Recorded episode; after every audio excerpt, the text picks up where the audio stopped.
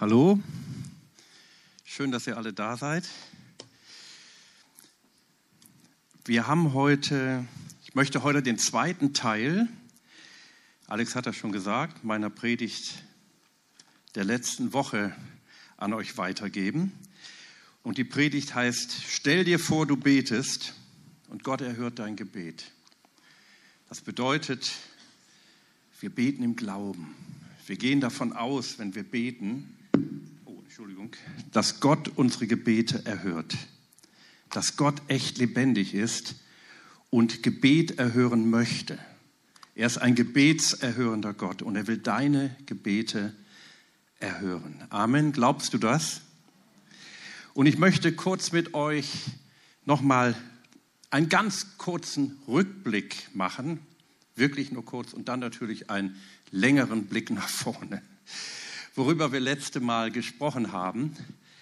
Einmal über die Priorität des Gebetes, das Gebet wirklich Priorität hat, also an der ersten Stelle steht. Es gibt so viele Themen in der Bibel und viele wichtige Themen, aber ich empfinde es so, dass Gebet mit zu den wichtigsten Themen gehört.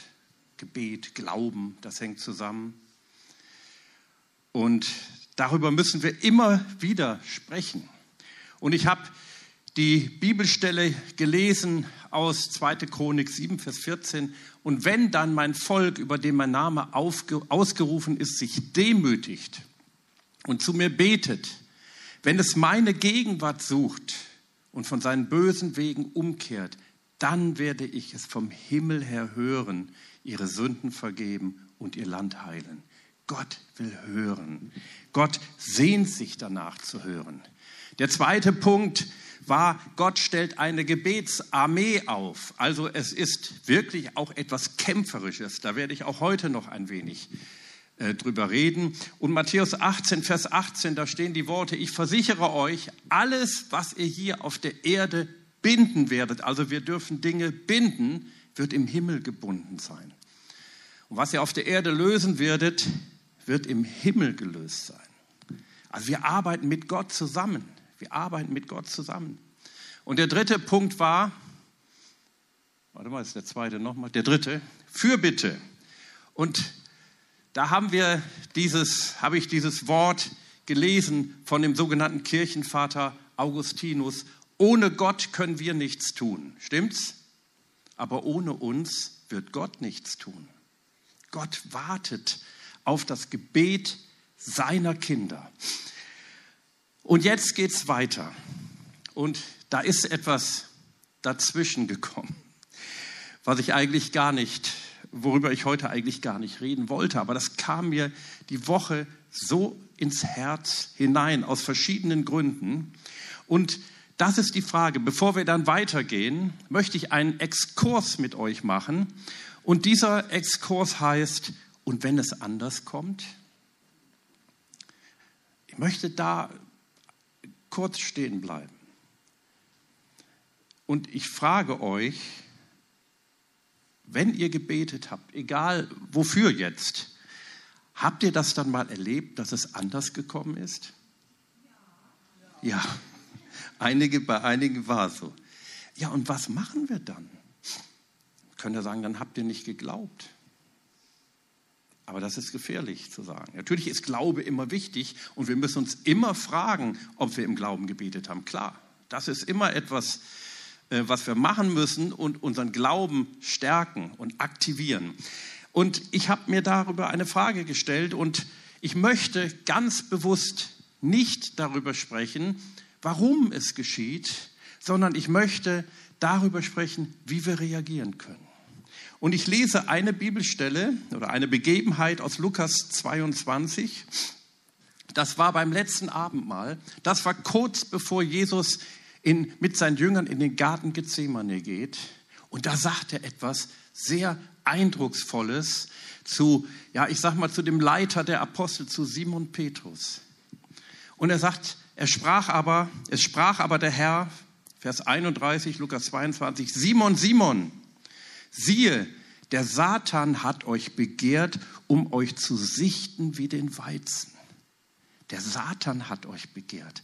Also hier sind wir wieder in dem geistlichen Kampf, in dem wir stehen. Der Satan möchte euch in einem Sieb schütteln wie den Weizen.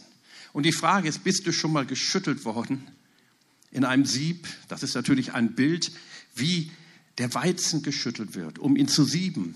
Und jetzt kommt etwas, jetzt sagt Jesus etwas. Ich aber habe für dich gebetet, dass dein Glaube nicht aufhöre. Und wenn du einst umgekehrt bist, so stärke deine Brüder. Er, Simon Petrus, aber sprach zu ihm, Herr, ich bin bereit, mit dir ins Gefängnis und in den Tod zu gehen. Er, Jesus, aber sprach, ich sage dir, Petrus, der Hahn wird heute nicht krähen, ehe du dreimal geleugnet hast, dass du mich kennst. Ich finde, das ist eine sehr eindrucksvolle Geschichte und eine eindrucksvolle Botschaft, die Jesus hier an Simon Petrus gibt. Jesus sah voraus, dass sein Jünger in eine Glaubenskrise kommen würde. Denn die Dinge sind anders gekommen, als wie Petrus sich das gedacht hat. Nie im Leben, nie im Leben hat Petrus gedacht, dass Jesus am Kreuz sterben müsse. Sie hatten alle, und davon können wir ausgehen, wenn wir die Evangelien lesen, sie hatten alle eine andere Sicht von dem, was passiert. Sie dachten alle, die Apostel, die Jünger, dass Jesus das Reich des großen Königs David wieder auf, aufrichtet und Israel zu einer großen Nation macht. Davon gingen sie aus, dafür lebten sie. Und Jesus wusste, es würde anders kommen. Manchmal kommt es anders. Und dann sagt Jesus, die Zeit kommt und sie kommt jetzt, da wirst du leugnen, dass du mich kennst. Und Jesus glaubte, seinen Meister verloren zu haben. Und er wollte ihn in dem Gefangenen nicht mehr erkennen, der Jesus dann war. So elendig, so elendig.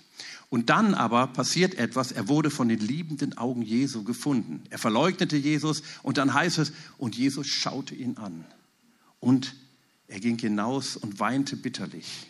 Also der Satan wollte ihn in einem Sieb schütteln. Und ich glaube, das will der Satan auch bei uns machen. Manchmal handelt der Herr anders, als wie wir es erwarten.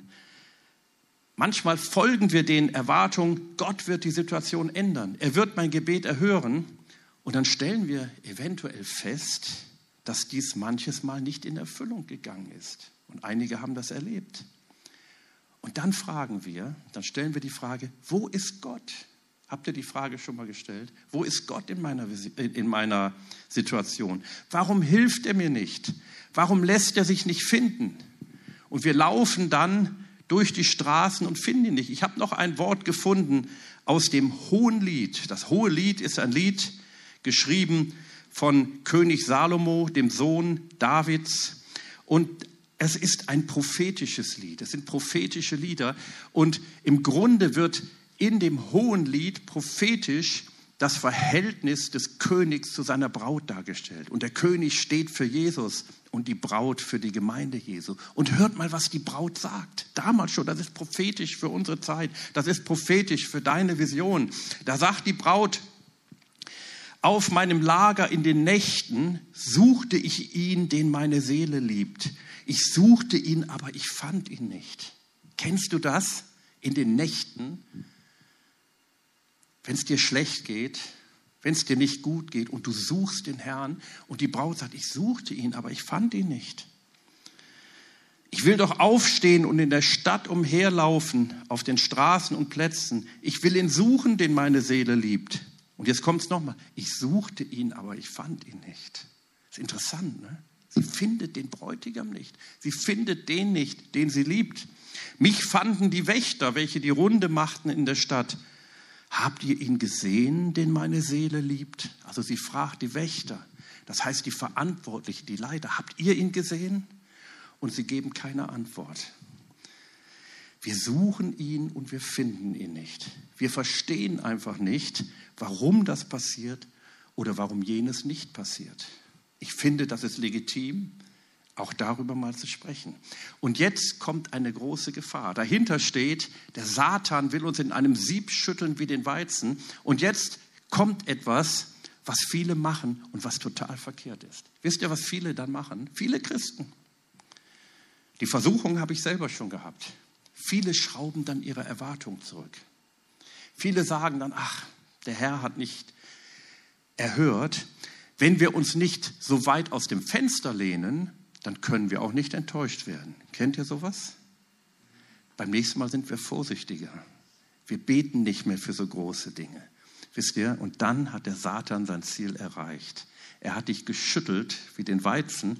Und wenn du dahin kommst, hat er sein Ziel erreicht. Und bei Petrus hatte er fast sein Ziel erreicht. Was machte Petrus? Wir können dann im Johannesevangelium Kapitel 20 sehen, was macht er? Er ging wieder fischen. Er ging wieder in das Alte zurück. Er hatte eine so hohe Berufung, wie wir auch. Und der Teufel will, dass wir wieder in das Alte zurückgehen, dass wir wieder in den alten Mechanismen sind. Aber denkt immer daran, was Jesus gesagt hat. Ich aber habe für dich gebetet.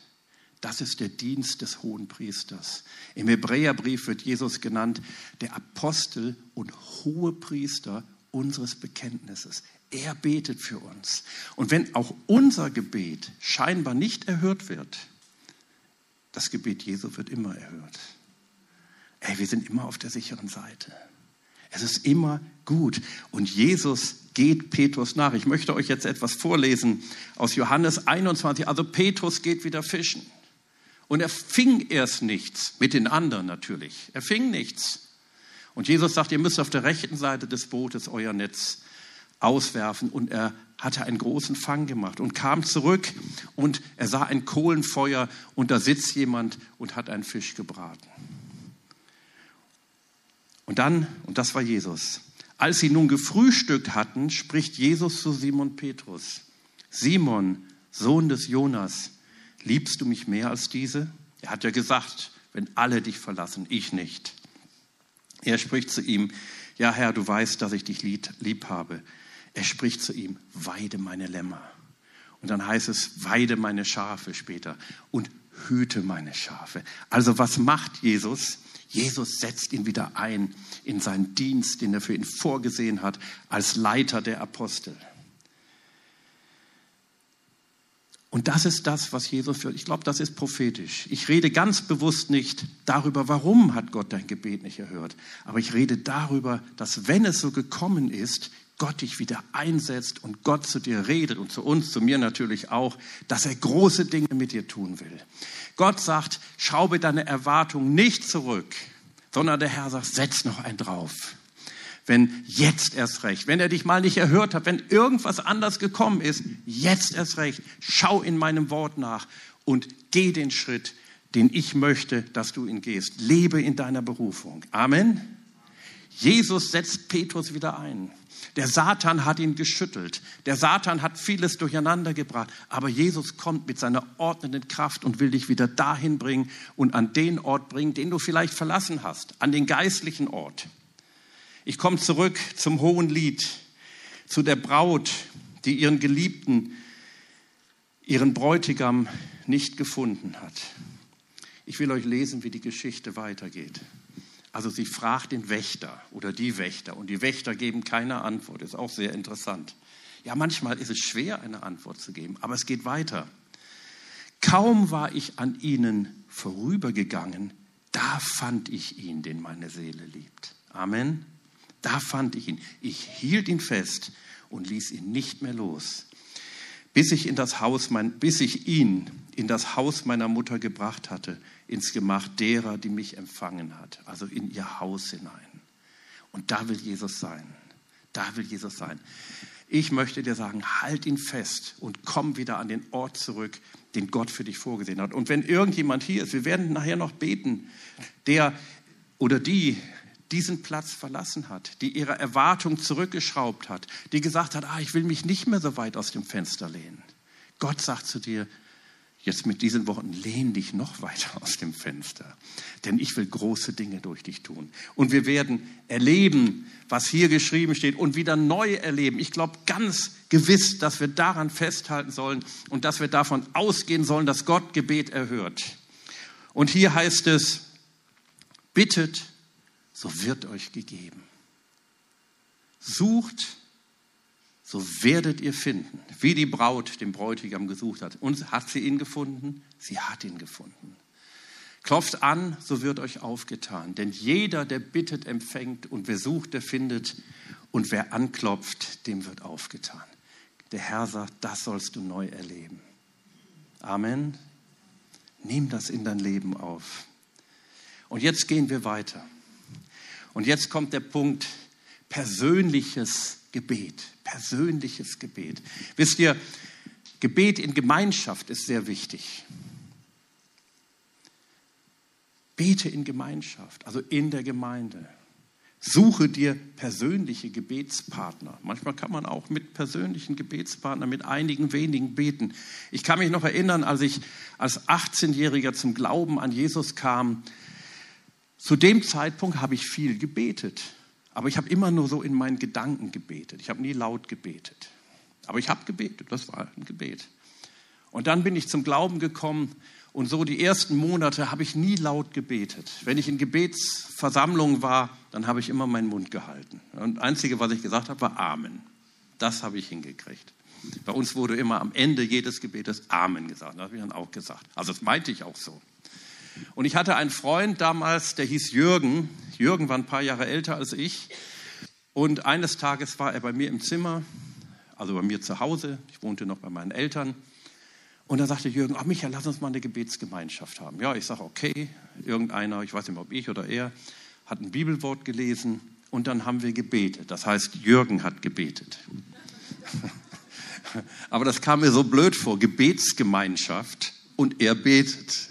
Also das habe ich damals schon gestaltet, das geht so nicht. Und dann habe ich laut wirklich mein erstes lautes Gebet gesprochen. Gut, ich habe mal in der Kirche, wenn ich war, das Vaterunser mitgesprochen, wo alle so, aber, aber kein freies Gebet. Es waren drei Sätze. Herr, danke, so ungefähr danke, dass wir hier sind. Danke für Jürgen, danke, dass ich für ihn, mit ihm schöne Gemeinschaft haben kann. Amen. Aber ich war total happy. Ey, ich habe laut gebetet. Ich habe laut gebetet. Also, äh, lautes Gebet in Gemeinschaft ist ganz wichtig. Wenn wir alle beten, das reißt uns auch mit.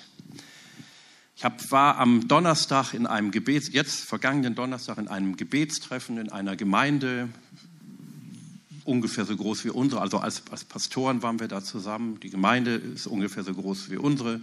Wir waren vielleicht 20 Leute. Und da sagte der Pastor, ich weiß nicht, wie er darauf kam, irgendwie kamen wir da auf Gebet und er sagte, ja, so bei uns in den Gebetsabenden, da sind dann sechs bis zwölf Personen. Bei einer Gemeinde so groß wie uns habe ich gedacht, oh, das ist ja nicht viel. Naja, bei uns ist auch nicht viel mehr. Also da können wir noch zulegen. Aber wisst ihr, vor dem Gebet in Gemeinschaft kommt das persönliche Gebet. Du und der Vater im Himmel ganz allein. Das ist das Wichtigste. Daraus resultiert dann das Gemeindegebet. Im Hohelied, ich habe ja Hohelied 3 gelesen, im Hohelied 1, ganz am Anfang, da sagt die Braut, der König hat mich in seine Gemächer geführt. Wisst ihr, persönliches Gebet, beim persönlichen Gebet, da bist du mit dem König, also mit dem Bräutigam, mit Jesus in seinen Gemächern. Das ist ein Bild natürlich. Du bist mit ihm ganz alleine. Das ist eine, wenn man das Lied liest, ähm, das ist sehr eine intime Beschreibung einer geistlichen Gemeinschaft in natürlichen menschlichen Worten. Persönliches Gebet ist Gemeinschaft mit Gott. Persönliches Gebet, also du und der Herr ganz alleine, ist eine heilige, wachsende und tiefe Beziehung zu ihm. Mit dem persönlichen Gebet fängt alles an. Dein ganzes Glaubensleben basiert darauf. Das ist die Quelle deines geistlichen Lebens. Da quillt dein geistliches Leben, nicht der Gottesdienst. Komme ich gleich noch drauf. Dies, das persönliche Gebet, ist der Beginn eines jeden weiteren Gebetsdienstes. Und sie entsteht durch die regelmäßige Stille vor dem Herrn, durch das Betrachten seines Wortes und durch die persönliche Anbetung. Und Jesus hat diese Art des Gebetes immer wieder gepflegt. Hier habe ich eine Bibelstelle, Markus 1, Vers 35. Früh am Morgen, als es noch völlig dunkel war, hört, als es noch total dunkel war, stockduster, stand er auf, stand Jesus auf und ging aus dem Haus fort an eine einsame Stelle, um dort zu beten. So was lesen wir, ähnliches lesen wir immer wieder in den Evangelien. Und wenn man die ganze, den ganzen Zusammenhang hier liest, dann war das keine Zeit, als Jesus so viel Muße hatte und er hatte nichts Besseres zu tun und konnte eh nicht schlafen wie es mir manchmal geht, dann bete ich auch nachts. Aber das war nicht die Zeit. Wir lesen vorher, dass Jesus in Kapernaum war, im Haus des Petrus und seines Bruders Andreas. Dort heilte er die Schwiegermutter des Petrus. Und dann wurde eine gewaltige Kraft Gottes freigesetzt. Dann lesen wir, dass die ganze Stadt vor dem Haus versammelt war. Damals waren die Städte nicht so groß wie heute, aber Kapernaum war zu jener Zeit schon eine der etwas größeren Städte war für die damalige Verhältnisse kein kleines Kaff. Und er heilte die Kranken, heißt es. Er trieb die Dämonen aus und Blinde und Lahme wurden geheilt. Da war echt was los. Und ich weiß, wie das ist. Und einige von euch auch, die im Gebetsdienst stehen, das strengt mich mehr an, als eine Predigt zu halten. Das, das, du musst dir auf die Menschen einstellen. Und dann den ganzen Abend, den ganzen Abend, bis spät in die Nacht eventuell. Die ganze Stadt war ja zusammen. Und vielleicht hat er auch nicht alles geschafft. Vielleicht soll es dann am nächsten Tag weitergehen. Und trotzdem ging Jesus hinaus, als es noch völlig dunkel war. Also er verzichtete auf Schlaf und betete zu seinem Vater. Er brauchte diese persönliche Zeit mit dem Herrn und Gott sprach zu ihm. Die Jünger rannten dann hinterher, sagten, ey, wo bist du geblieben? Du musst weitermachen. Und er sagt, nein, der Vater hat mir gesagt, da und da geht's lang. Dann werden wir geleitet dann sind wir unter der Leitung Gottes nicht unter der Leitung von Menschen. Und aus dieser Liebesbeziehung heraus wird er uns die Lasten zeigen, die er auf seinem Herzen hat und wird uns Gelegenheit geben, in der Fürbitte daran mitzutragen. Also diese persönliche Gemeinschaft brauchen wir. Ich möchte euch hier etwas zeigen, das ist nicht von mir, das ist von CBI. Wir hatten hier ja mal CBI-Veranstaltungen für, für einige Leiter von uns, Church Basics International. Und da haben wir das gelernt, unter anderem, also nicht nur das, aber das fand ich sehr gut, das habe ich mir jetzt herauskopiert und ich schicke euch das zu.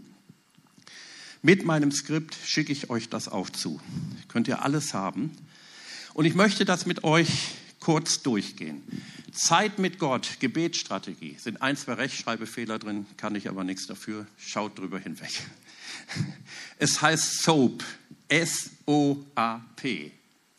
Soap heißt ja Seife, ob das nun beabsichtigt ist, weiß ich nicht. Hilfe für Anfänger und ungeübte Beter. Und es fängt an, Soap mit dem S. S, die Schrift, Scripture, die Schrift.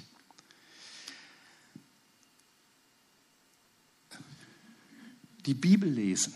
Damit fängt das persönliche Gebet an. Ich möchte euch mal ganz praktische Tipps geben. Da heißt es fünf bis 15 Verse. Du kannst auch ruhig zehn Kapitel in der Bibel lesen.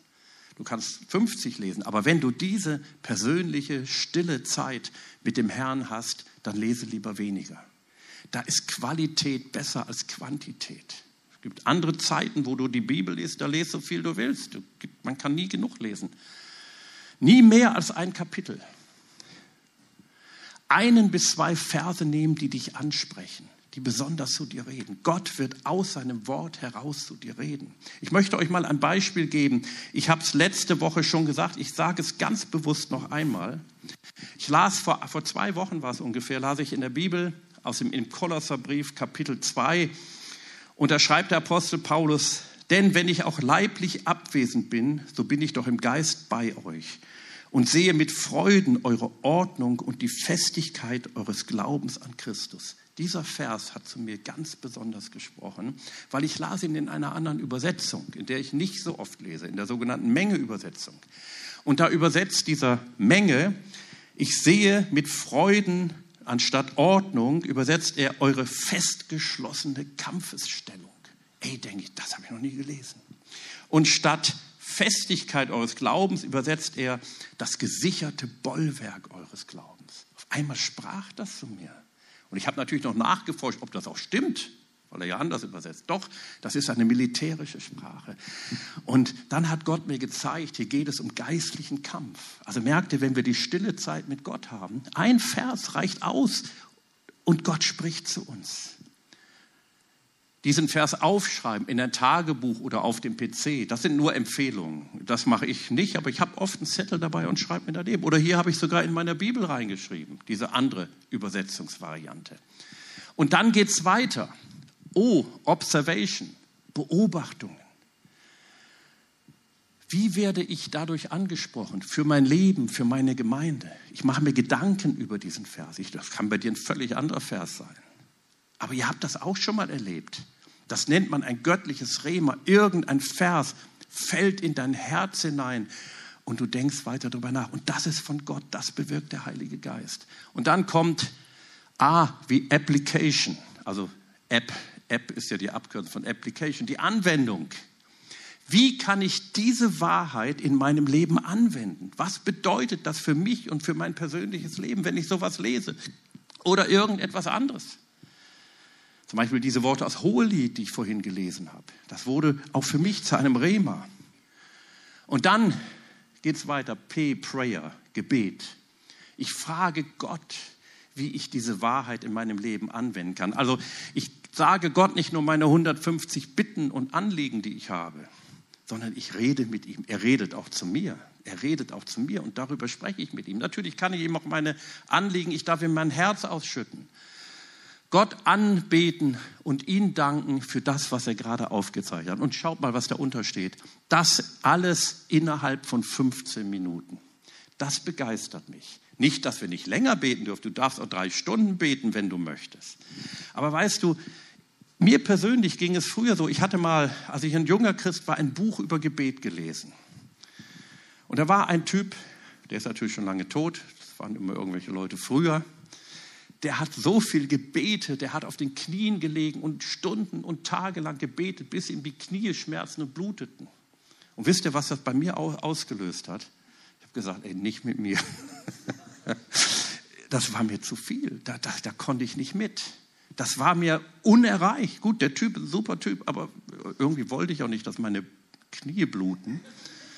Und das war, aber wenn ich so etwas lese, Fünf, 15 Minuten, das darf auch länger sein. Du kannst in 15 Minuten eine qualitativ hohe Zeit mit Gott haben. Du sagst vielleicht, ja, du als Pastor, du kannst beten, ich habe keine Zeit, ich muss dies und das und jenes tun. Ich habe auch viel zu tun. Aber 15 Minuten, dich einfach zurückziehen und mal Atem schöpfen und Gottes Wort lesen mit dem Herrn zusammen. Es muss nicht immer wahnsinnig lange sein. Darf es natürlich. Das unterste ist auch eine Empfehlung. Fange mit Johannes oder mit dem Epheserbrief an. Gut, Gott hat zu mir geredet jetzt durch den Kolosserbrief. Geht auch. Oder Hoheslied. Das sind alles Empfehlungen. Ich schicke euch das mit. Und ich zeige euch hier etwas, das ist eine ganz bewusste Wiederholung, was wir auch dort gelernt haben. Jedes Gemeindeglied hat an fünf von sieben Tagen eine qualitativ hochwertige Zeit mit Gott, wie ich das gezeigt habe. Diese Zeit, SOAP, SOAP.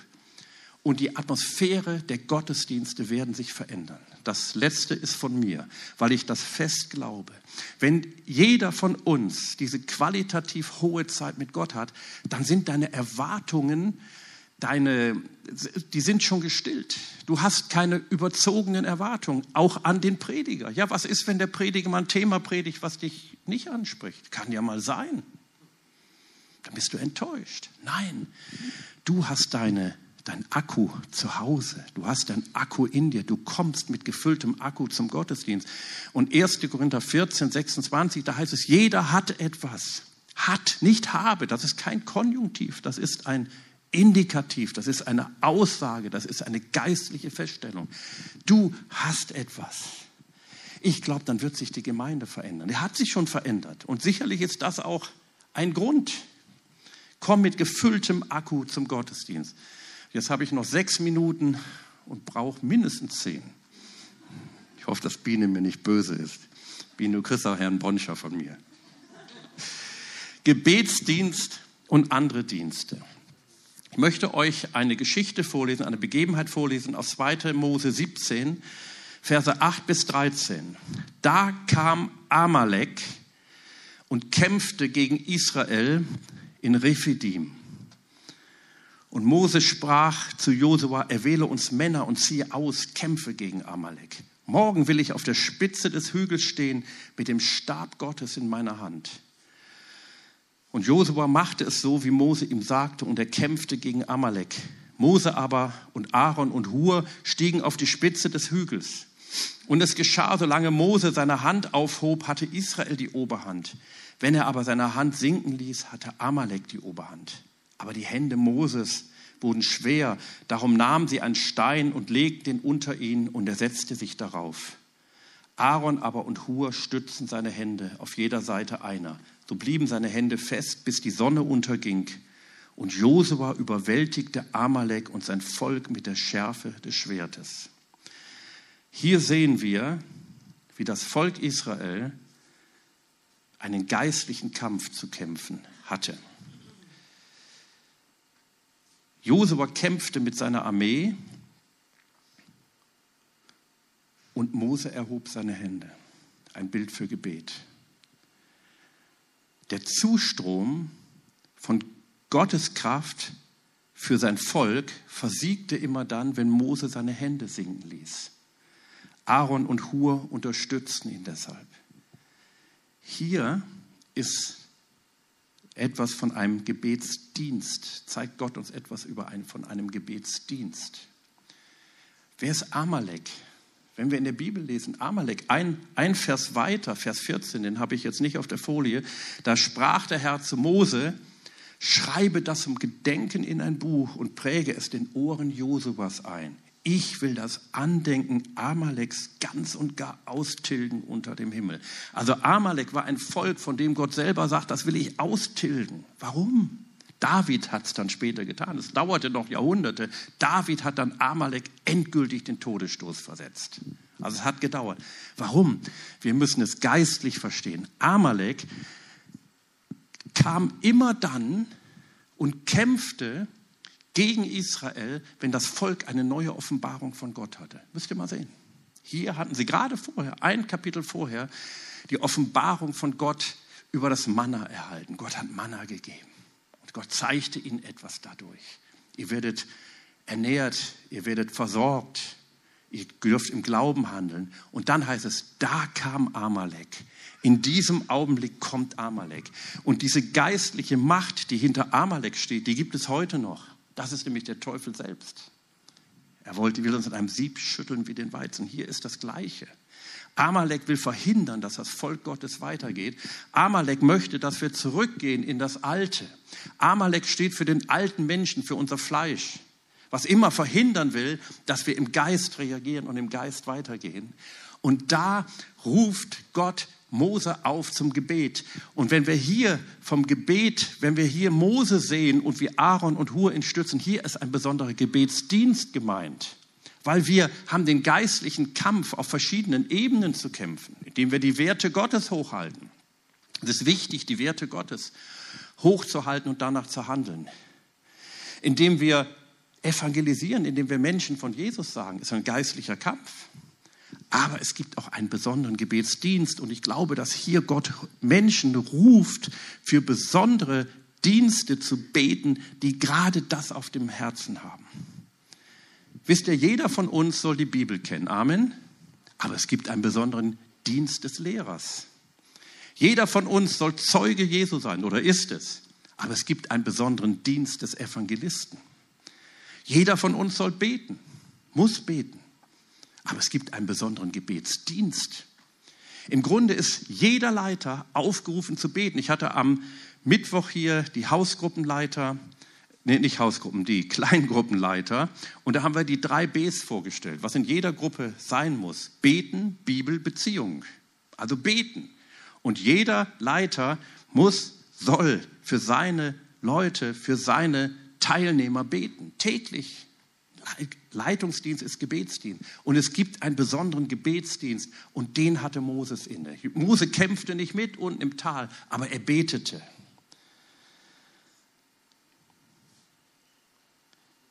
Im 2. Mose 18, 15 bis 21, da sehen wir den Dienst des hohen Priesters. Was musste der hohe Priester? Der hatte so ein Brustschild um. Und auf dem Brustschild, Brustschild hatte er zwölf Edelsteine. Zwölf Edelsteine. Diese zwölf Edelsteine symbolisieren die zwölf Stämme Israels. Und jedes Mal, wenn er ins Allerheiligste kam, kann man sagen, jedes Mal, wenn er betete, trug er diese zwölf Edelsteine auf seinem Herzen und trat ein für sein Volk. Das ist der Dienst des Hohenpriesters. Das ist der Dienst der Menschen, die Gott zu einem besonderen Gebetsdienst berufen hat. Und ich glaube oder ich bin fest davon überzeugt, dass hier unter uns Menschen sitzen, und ich kenne sie auch, die diesen Gebetsdienst haben. Wir werden nachher für Angela für den Fürbittedienst heute besonders beten. Und ich rufe euch auf, ganz bewusst rufe ich euch auf zum Gebet und zum geistlichen Kampf für unsere Gemeinde, überhaupt für die Gemeinde Jesu, für Erweckung, dass ihr vorangeht und dass ihr die Speerspitze im Gebet seid. Wir alle beten. Also wir sind alle dieser Speer, aber es gibt diese Speerspitze wenn ich an Ute denke und an ihren Dienst. Ihr seid die Speerspitze im Gebet. Ihr seid die Spitze. Das ist ein Dienst, den Gott euch gegeben hat. Ist doch stark, dass Gott uns verschiedene Dienste gegeben hat. Amen. Das ist so stark. Ja, ich komme jetzt zum Ende. Meine Zeit ist um. Halleluja. Ich möchte aber noch eins sagen. Ich glaube, dass wir in unserem Land vor entscheidenden, vor entscheidenden, also unser Land, ich rede jetzt von der Politik, vor entscheidenden Weichenstellungen stehen. Im September ist Bundestagswahl. Keine Angst, ich sage jetzt nicht, welche Partei ihr unbedingt wählen müsst. Das überlasse ich euch. Ich habe meine Präferenz, aber das sage ich nicht. Aber dafür beten. Wir müssen dafür beten. Wir müssen da wirklich für beten dass wir keine gottlose Regierung bekommen. Dass wir eine Regierung bekommt zu unserem Wohle, eine Regierung, die Israel segnet. Das ist ganz wichtig. Und wie betet man dafür? Ich möchte euch eine Möglichkeit auch kurz zum Gebet aufzeigen für unser Land, für die politische Situation. Und zwar dies hier. Das hat mir sehr geholfen. Kennt ihr Wächterruf? Ich glaube, Marleen schickt das auch monatlich rum das habt ihr in fünf, zehn Minuten durchgelesen. Aber es ist so gute Tipps, um zu beten. Ist auch nicht parteipolitisch, Präferenz für irgendeine Partei, aber es zeigt, in welche Richtung Gott unser Land haben möchte. Das finde ich sehr gut und dafür dürfen wir beten. Und das ist eine Hilfe, wenn man, man weiß ja manchmal nicht, was soll man beten. Und ich möchte auch euch heute ganz bewusst praktische Tipps geben zum Beten. Und jetzt komme ich zum Schluss und möchte euch eine Prophetie vorlesen, die ich persönlich für die Gemeinde vor mehreren Jahren erhalten habe. Und die möchte ich euch einfach sagen. Und da sagt Gott, und nimm das jetzt auch für dich in Anspruch. Es wurde zwar mir gegeben, es gilt aber auch dir. Das darf jeder für sich in Anspruch nehmen. Die Dinge, wofür, die wofür du gebetet hast, werden geschehen. Auch wenn es, wie ich eingangs sagte, es manchmal nicht so passiert ist. Lehn dich weiter aus dem Fenster. Bete im Glauben. Sie werden bei deiner Tür vorbeiziehen. Sie werden bei euren Häusern vorbeiziehen. Sie werden aber nicht einfach vorbeigehen, sondern anhalten und bleiben. Halleluja. Wäre ja schlimm, wenn sie nur vorbeiziehen und wir gucken hinterher. Sie werden bleiben. Und dann die Aufforderung, gebt euch, das ist die ganze Gemeinde jetzt mit gemeint, dem Gebet hin, dass dieses Haus Gebet überall um die Welt schicken kann. Ich werde eure Augen berühren, dass eure Vision größer sein wird als ihr selbst und dieser Platz. Da gibt es Dinge über Deutschland, die gebrochen werden müssen. Ich möchte damit schließen und ich möchte jetzt gerne für uns beten, dass wir wirklich, wirklich eine betende Gemeinde sind, dass jeder von uns voller Freude betet. Und wenn es nur diese 15 Minuten sind, ich finde diese 15 Minuten sehr wichtig. Und dann auch die Aussage an fünf von sieben Tagen. Wirklich nimm dir das. Es darf natürlich mehr sein. Und Gott will einige von euch, einige von uns wird er Schritte weiterführen. Aber ich glaube, wenn wir das machen, und das ist nicht schwer, das ist keine riesige Anstrengung. Ich sage nicht, wir müssen nächtelang beten. Wen Gott so führt, bete nächtelang. Ist alles okay. Aber was für den einen wichtig ist, muss für den anderen nicht so sein. Aber nimm dir diese Zeit für Gebet. Ich betone noch einmal dieses persönliche Gebet und diesen Gebetsdienst. Und wenn du möchtest, kannst du aufstehen und ich möchte einfach für uns beten, dass der Heilige Geist kommt und uns in dieses, ja, in diese wunderbare Möglichkeiten zum Gebet hineinleitet. Herr Jesus, danke dafür. Herr, dass du es so verfügt hast, Herr, dass wir beten dürfen. Und du wartest nur darauf, dass wir beten, um unsere Gebete zu erfüllen. Herr, ich bete für die jetzt ganz besonders, wie ich es auch eingangs gesagt habe, Herr, bei denen irgendwann irgendetwas anders gekommen ist, Herr. Und es ist bei einigen gekommen. Und ich bete dafür, Herr, dass wir dann nicht aufgeben, dass wir nicht sagen, oh, es ist anders gekommen. Ich bete lieber nicht mehr so, wie ich gebetet habe. Ich bete lieber nicht mehr so konkret. Und der Herr sagt, du sollst konkret beten. Wer konkret betet, wird auch konkrete Antworten bekommen. Wer allgemein betet, wird auch allgemeine Antworten bekommen. Bete wieder konkret, bete wieder neu, bete wieder im Glauben, bete wieder mit der Erwartung, dass ich, spricht der Herr, dein Gebet erhören werde. Und ich werde es tun. Herr, und ich setze das frei, Herr. Ich bete um neue Motivation für Gebet als gesamte Gemeinde, Herr, für große Dinge, aber auch jeder für sich, jeder einzeln, Herr, dass wir diese Freude zum Gebet haben, dass wir Sehnsucht haben zu beten, Herr. Dass wir dann, wenn wir beten, erleben, wie du redest, Herr, wie du sprichst, Herr, wie es eine lebendige Beziehung ist, eine Konversation von uns zu dir und von dir zu uns, Herr. Und wo wir dich in neuer Weise erleben, Herr, und fantastische große Dinge werden geschehen. Herr, dafür danke ich dir. Im Namen Jesus. Amen. Und jetzt übergebe ich an alle.